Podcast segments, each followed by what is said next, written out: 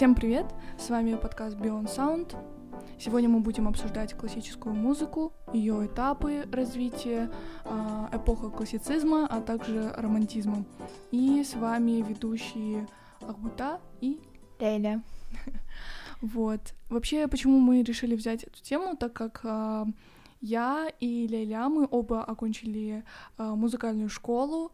Я, получается, по классу фортепиано, э, и Лейля... По кобазу, да. Вот.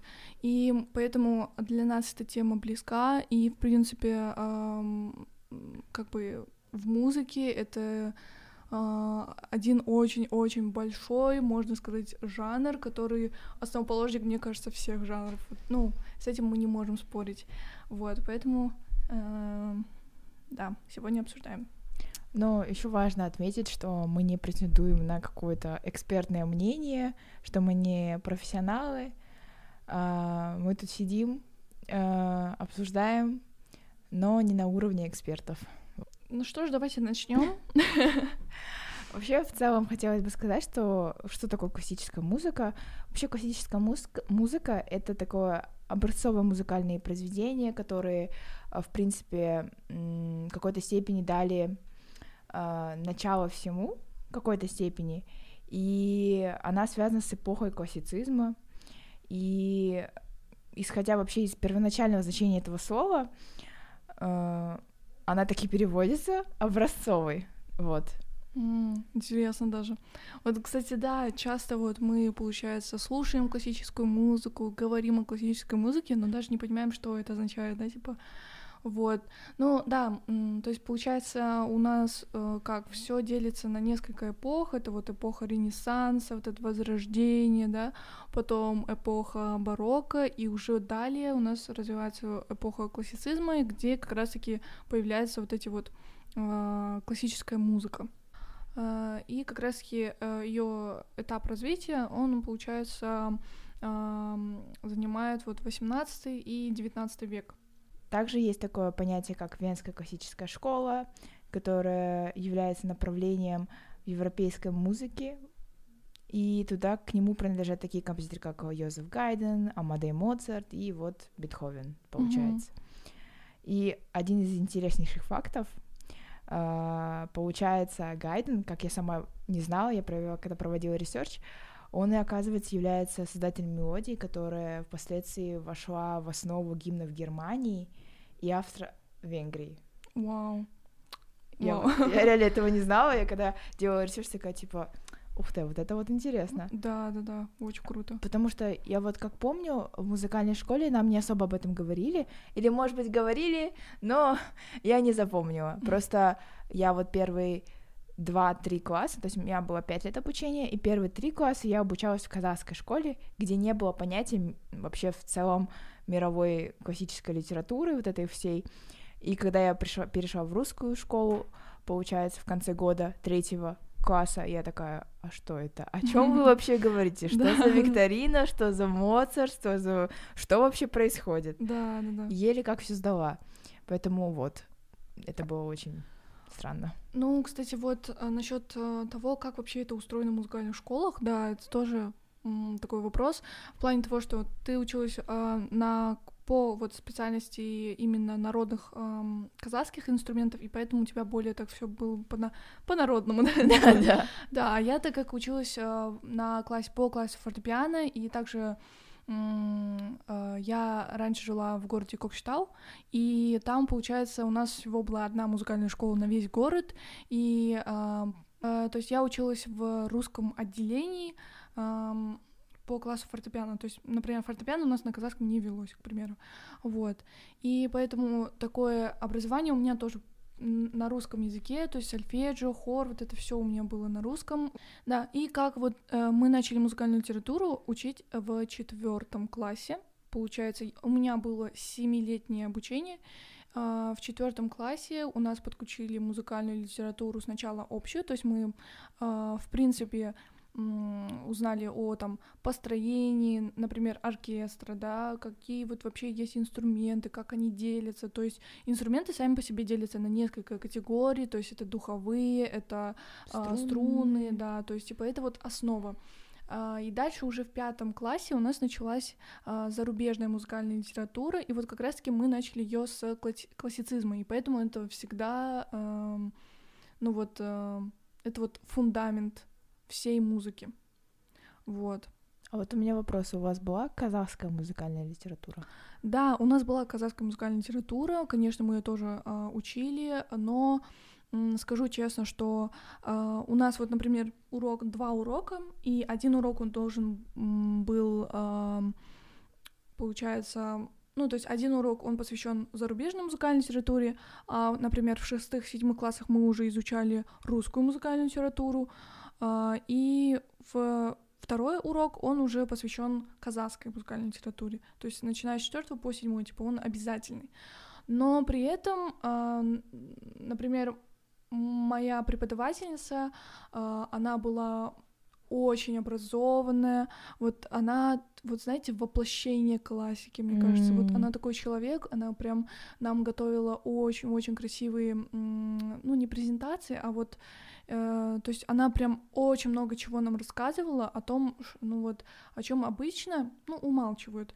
То есть, например, тот же самый Моцарт, я помню, как мы его эм, как сказать... Поперек прошли. Да, то есть мы очень много чего узнали о нем интересного. Она всегда пыталась нас как-то завлечь различными интересными именно моментами из их э, биографии, жизни, разбор музыки. Она при... приносила нам э, различные старые сборники с э, нотами этих произведений, и мы вот разбирали по нотам, кто что как играет, вот, и у нас было, получается, эм,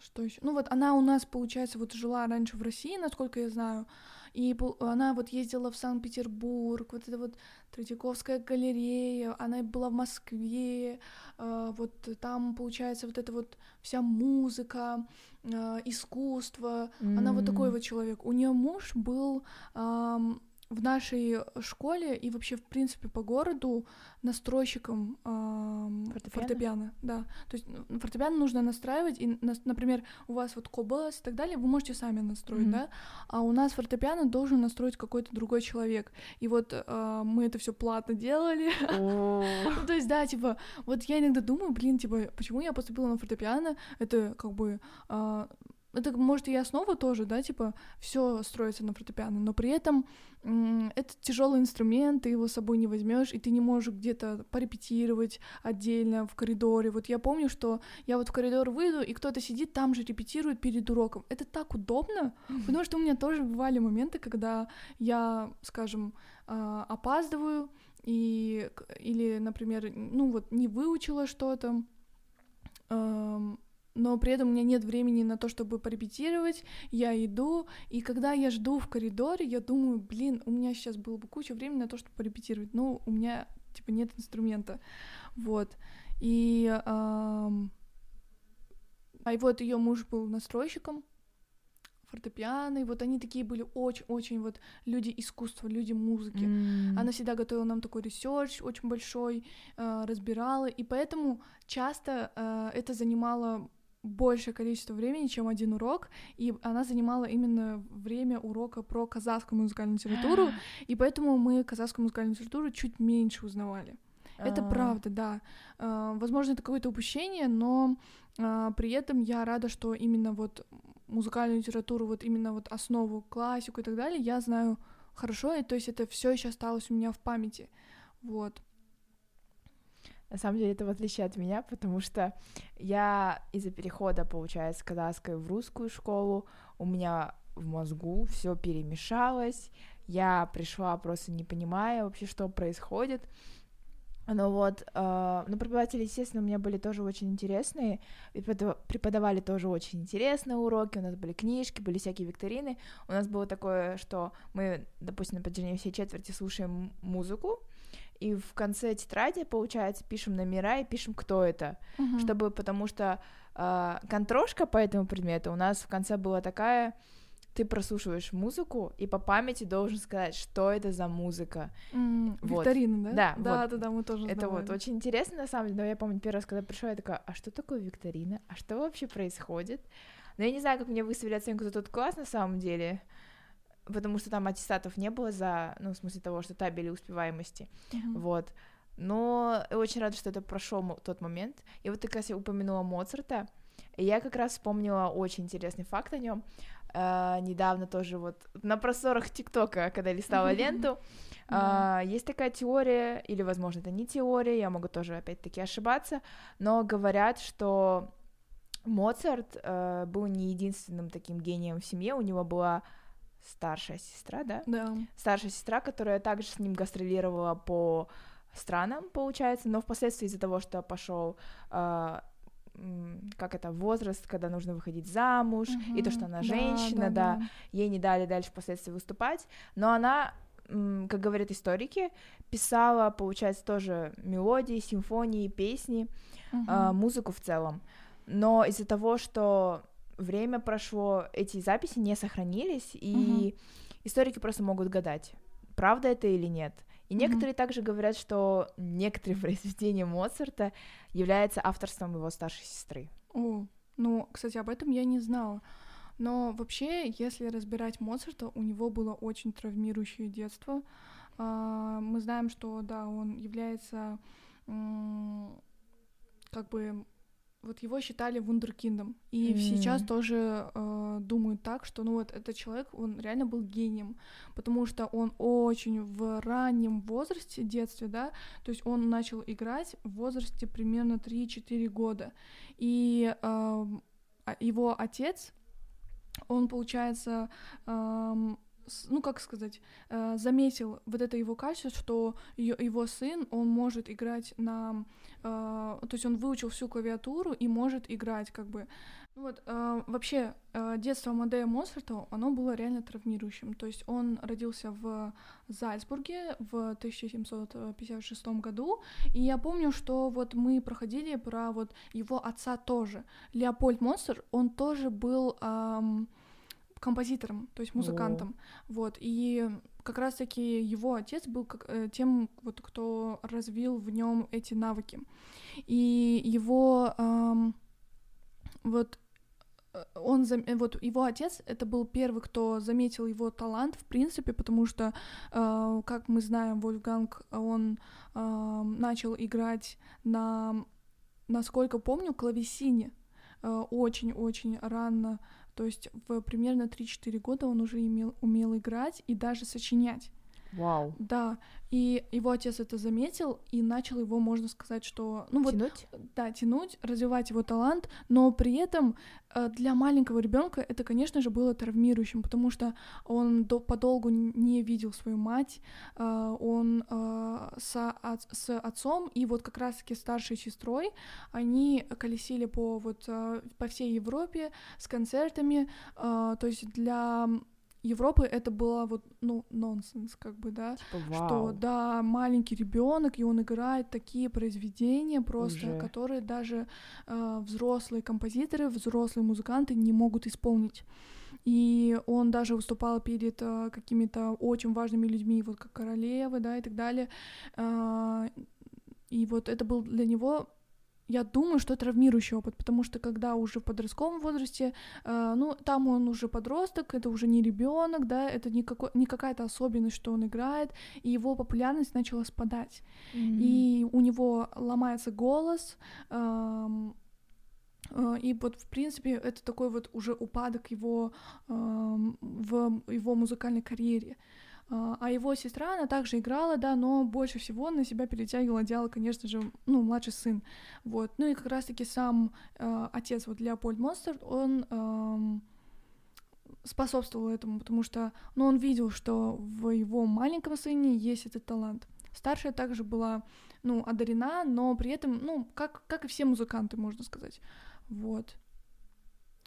Насколько помню, он также и лишился матери в раннем возрасте, М. и это все осталось вот таким Подкосило. да.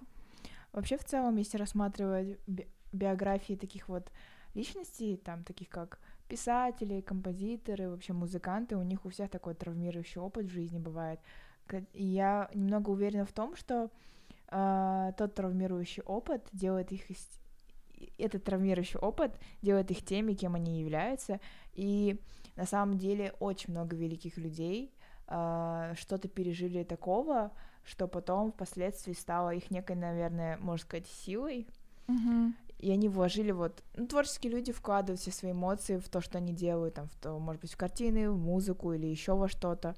И Мгм. вот также про Моцарта. э, я помню в детстве на карусели вроде как шел мультик про Моцарта. Мгм. И вот там тоже была его старшая сестра, он также колесил по Европе, но это было показано хоть и в обучающихся целей детей, но в таком ключе, что типа Моцарт был доволен своей судьбой, он да, весельчак, да, да, он да. любит то, что он делал. Но мне кажется, в по-настоящему это было не совсем так. Может быть, он вначале и радовался тому, что происходит, но ребенок все-таки не понимает, Мгм. а потом, когда уже более-менее подрос, он понимал, что произошло, что у него свалилось, и вообще в целом, что происходит. Да, то есть получается вот его сестра а, Марианна и плюс получается сам Вольфганг, а, они ам, были вот единственными детьми, кто выжил, потому что у матери Вольфганга было несколько, ну вот сколько, почти семеро детей, кажется, но все они не выжили, и более того, мать Моцарта, она почти что погибает во время родов вот этого сына. Вот, но далее она сможет а, восстановиться, но при этом понятно, что уже у нее здоровье хрупкое стало. Вот, а его отец, он как раз-таки тот первый, кто посадил их за ноты, научил играть на клавесине, а, их обоих, и вот заметил вот этот талант. И поэтому они начинают путешествие по Европе, да. Это все было очень-очень травмирующим, потому что они могли вот э, днями просто ехать с одного города в другой, там нужно выступать. Конечно, маленький ребенок, он хочет больше как-то играть и так далее. Вот это было, правда, ну трудно для него, а, но публике это нравилось. Он играл, получается, ам, как сказать, закрытыми глазами, что ли, вот что-то в этом роде. То есть это было прям, ну, супер одаренный, да. Вот. А далее он уже, эм, получается, в возрасте там 9-10 лет он уже может сочинять концерты, Вау. да, какие-то квартеты, и это было ну, просто вау. А, ну и дальше, в принципе, мы не можем как бы останавливаться слишком много, да, на композиторах э, сейчас, поэтому ам, тоже много не можем сказать, но такие самые важные, наверное, моменты, это, ну, как раз-таки Моцарт, это то, что он считается вундеркиндом, гением своего времени, и, как, и с этим как раз-таки, возможно, и ам, одна из теорий его ранней смерти это как раз-таки, что у гениев а, мозг, он работает в несколько раз быстрее, можно сказать, да, эффективнее, и поэтому уже к 30-40 годам они уже как бы теряют свою силу вот в этом роде, да, и поэтому они уходят рано. Ну, как будто бы гении долго не живут. Это вот одна из теорий как раз-таки его смерти, потому что он умер в возрасте 35 лет. А, вот, и есть также теория, а, вообще он, в принципе, писал реквием перед своей смертью. Реквием — это а, произведение, которое а, играется на похоронах. Вроде бы его не дописал, если я не, не путаю. Да, он его не дописал как раз. А, Ам, И тоже был, была вот э, история, что он думал, то есть он писал этот реквием на заказ. И э, одной какой-то э, умершей леди, но эм, он думал, что он пишет реквием для себя, и вообще, в принципе, тот реквием, который мы сейчас слушаем, он писал с мыслью о том, что это для его похорон. Ух ты, Да, немного- у да, меня мурашки Да, да, прошлись. да. То есть э, вот, и, э, ну, далее уже после его смерти реквием дописали, вот, но он умирал в смысле, что это вот реквием для него. И как раз-таки так и получилось, можно сказать, да. Потому что заказ он так и не выполнил до конца, вот. Но ам, считается, что он умер просто от такой простуды, то есть в те времена это было абсолютно нормально, да, типа э, словить какую-то пневмонию, как мы сейчас можем знать, да, а, тогда это было легко и очень Смертельно. трудно, да, ам, лечилось, и вот он погибает в возрасте примерно 35 лет. У него тут сработала какая-то визуализация. Да, кстати, да, возможно. Он, это знаешь, как я забыла какой-то русский писатель. тоже так делал. Он говорил, что вот он умрет в тот день, в такой-то час, Мгм. и так и случилось. Не слышала об этом. Я, честно, не помню, кто именно, блин. Вот. А, ну да, очень часто бывает, когда писатели, там, поэты предсказывают свою смерть в своих стихах или еще что-то, ты думаешь, ничего себе человек. А И это ты вот. просто сам себе. Возможно, да. Ну, это тоже другая тема уже. Вот. Вообще, в принципе, феномен э, венских классиков, он как раз-таки в том, что они были очень одарены, и вот от, в отличие от э, других композиторов, вот они прославились своей музыкой, гениальной музыкой. А, к примеру, вот Бетховен. А, Бетховен человек, который а, уже в зрелом возрасте, у у него были проблемы со слухом, Да, он и то есть в какой-то момент он вообще стал глухим. В возрасте 27 лет у него начала развиваться болезнь, и на самом деле, когда вот он уже полностью лишился слуха, он все еще писал произведения, и на самом деле это очень поразительно. Он чувствовал, насколько я помню, э, когда писал произведения, именно руками э, вибрации, исходящие от инструмента, и вот таким образом нащупывал мелодию. Это вообще очень поразительно. То есть как можно не только ушами прослушать эмо... э, ну, мелодию, но и прочувствовать ее руками.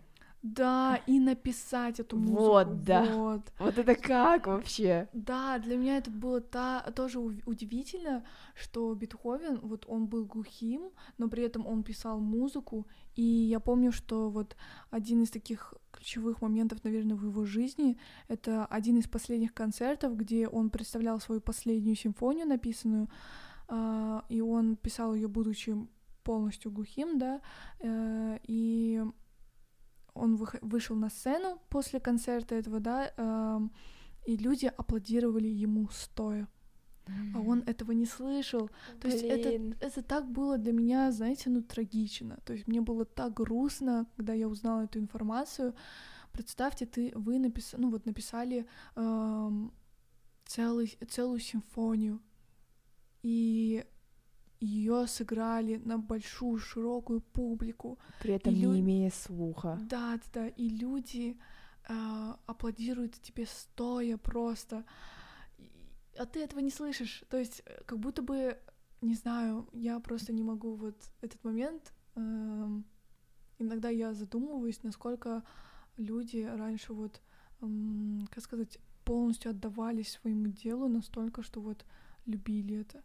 То есть они не могли не писать. То есть он, для кого-то это может быть, э, ну, ну, вы знаете, преграды, вот, да, э, руки опускаются, там какие-то проблемы и так далее, а тут человек глухой, но он не может не писать, не продолжать, и это вау. Отдается своему делу просто на все сто процентов. Да. На самом деле я бы так не смогла. Да, вот я тоже задумываюсь, да, вот просто малейшая какая-то ошибка, уже начинаются руки опускаться. А тут, да. А тут человек лишился слуха и уже просто начинает сам идти какие-то путями. Мгм. Ну, кстати, Бетховен тоже умер, если я не ошибаюсь, в молодом таком возрасте. И это на самом деле очень обидно, то, что такие реально великие люди умирают очень в раннем возрасте. Ну, хотя, скорее всего, возможно, на тот момент это не ранний возраст. Возраст 56, 57 он умер. Мгм. Я не знаю, на тот момент был ранний возраст это или нет. Не, Ну, 57 это нормально. То есть э, на тот момент э, прожить 57 лет это вау, это хорошо. Ну, то равно жаль. Да, типа, все равно Мало. Они могли еще больше много чего сделать. Ну да, возможно. Ну, кстати, задумалась еще об этом. А, думается, и вообще, в принципе, очень много их произведений остались таки неуслышанными нами, потому что что-то затерялось, что-то потерялось, что-то они, возможно, сожгли сами, что-то продали, еще что-то в этом роде. И вот сейчас, живя в 23-м году, а, мы можем только догадываться и воображать, какие вообще произведения у них были до Мгм. этого, что о чем они думали и что они писали Мгм. и не знать о всей этой истории, э, правдива она или нет, или еще Да. что-то в этом роде. Когда я обо всем этом задумываюсь, я думаю, блин, а моя жизнь не обман? Да, да. Говоря о классической музыке, вот подытожить, я хотела все-таки на человеке, который можно сказать, э, способствовал вообще, в принципе, созданию э, классической музыки. Это Бах. М. То есть э, Йоганн Себастьян Бах. Это человек, он был э, композитор, который жил в такой уже вот, как сказать, последний период э, барокко.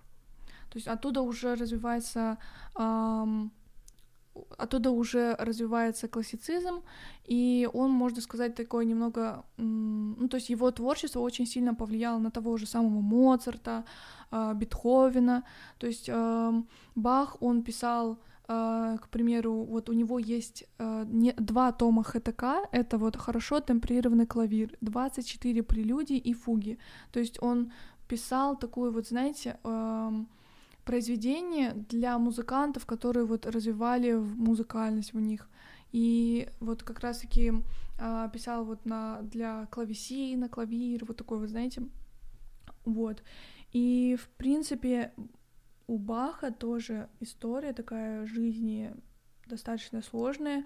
А, Он прожил такую, ну, м, 65 лет, это, я думаю, что в целом тоже вау. да, хорошо.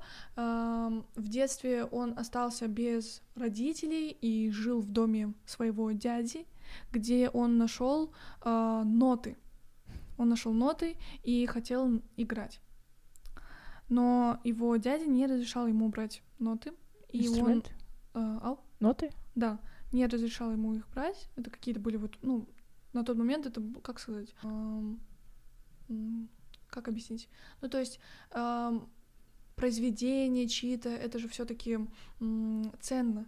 То есть ноты это тоже ценность была на тот момент, и не разрешали ему брать, и он ночью доставал эти ноты тайком и при свете луны переписывал к себе. Вот. И его дядя нашел эти ноты уже почти, когда он дописал практически все, как бы весь сборник, Мгм. и забрал у него эти ноты. Да, это было очень грустно тоже, когда я об этом узнала.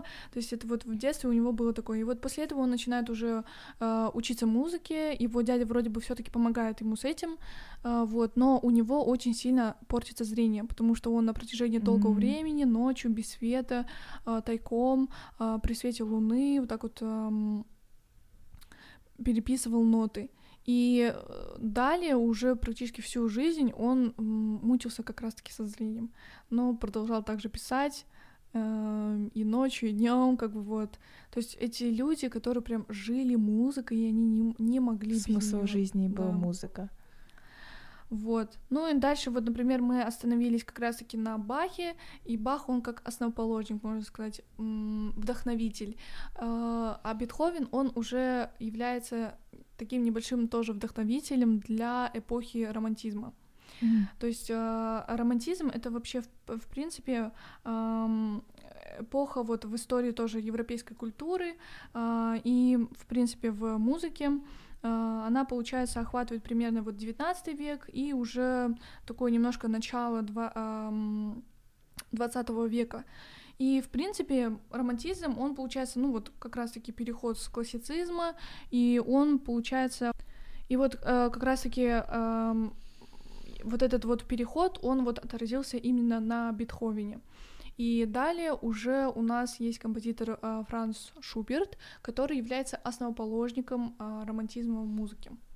Вот, в принципе, ам, этому также способствовали события Великой Французской революции, и тоже ам, повлияло на то, чтобы вообще, в принципе, вот, вот этот вот классицизм перешел на романтизм. А, Вот, и это получается какой-то, знаете, классика это все равно, ну, а классика. То есть это какие-то границы, это вот точность, музыкальность и так далее, да. Ам, А вот уже романтизм это такое развитие в музыкантах музыкальности, то есть э, какого-то своего я.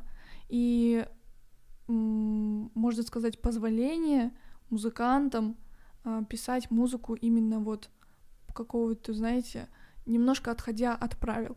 То есть М. более такую, возможно, ну, романтизм, более такая романтичная, можно Такая- сказать, такая- да. Да, то есть она вот, э, ты свободный художник, и ты пишешь то, что вот тебе хочется. Твое, как бы сказать, это твое творение и твой выбор. И, эм,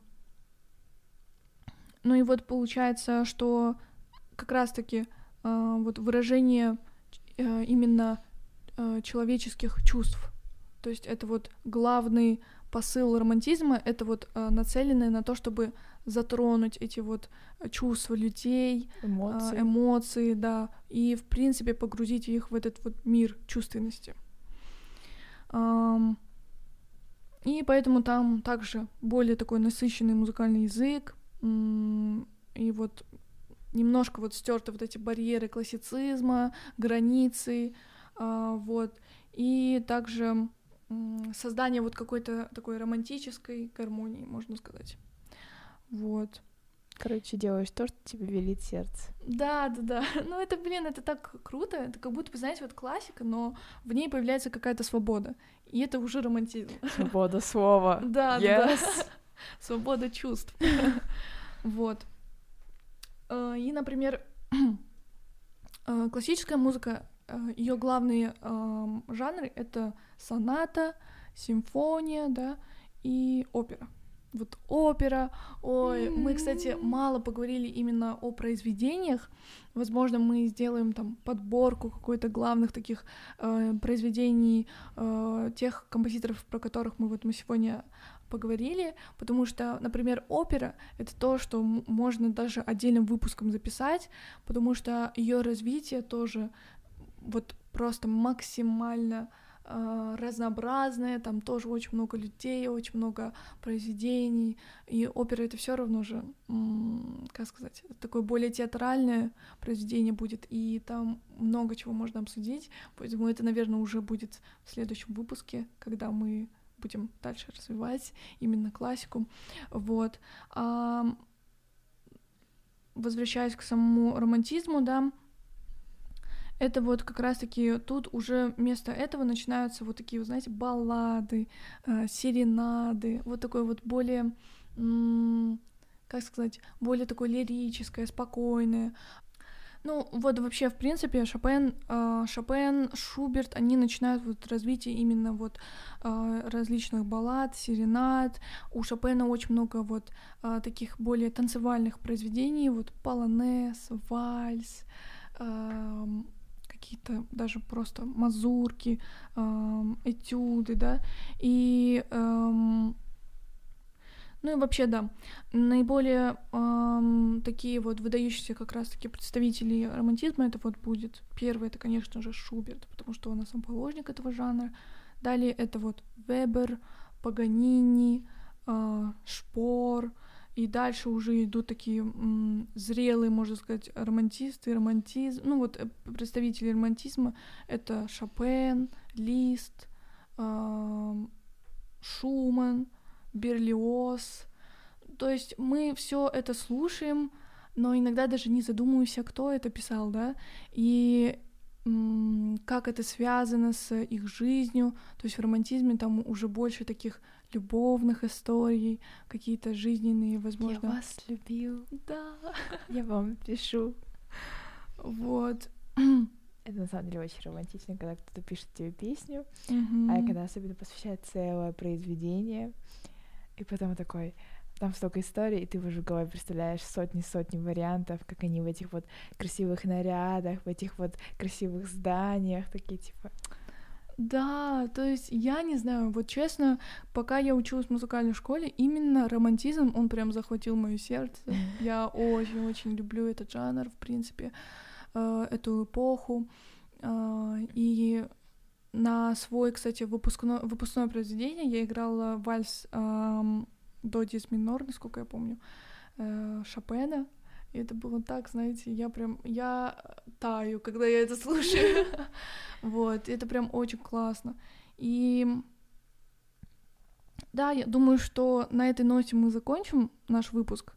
Вот, но эм, обязательно вернемся, наверное, с Лилей к обсуждению, в принципе, классической да. музыки, потому что это очень-очень такой обширный, эм, обширный этап в истории развития музыки. Вот, поэтому нам будет очень-очень интересно дальше это обсуждать. Вернуться к нему еще раз. Угу. Вот. Спасибо тебе за беседу. Я на самом Потому деле что... сегодня узнала очень много чего интересного. Я просто сидела и такая, типа, вау, столько всего я пропустила. Ну вот, кстати, эти знания, они, э, вот, возможно, я забыла какие-то факты и так далее, но знания остались в основном именно с музыкальной школы. То есть э, все-таки, когда преподаватель прям отдается своей работе, это очень видно. Даже вот спустя несколько лет, как я уже окончила, это все равно осталось в моей голове. И не знаю, мне кажется, и всю жизнь я буду об этом вспоминать еще. Своим детям говорить. Вот знаете. Да, да, да. На этой вот прекрасной ноте мы заканчиваем наш эпизод. А, очень будем рады, если вы его дослушали до конца. А, будем рады, что вы будете слушать нас дальше. Вот, с вами был подкаст Bio and Sound, и были его ведущие Лейля и Ахбатам. Пока! Спасибо за, вам за прослушивание. Всем пока.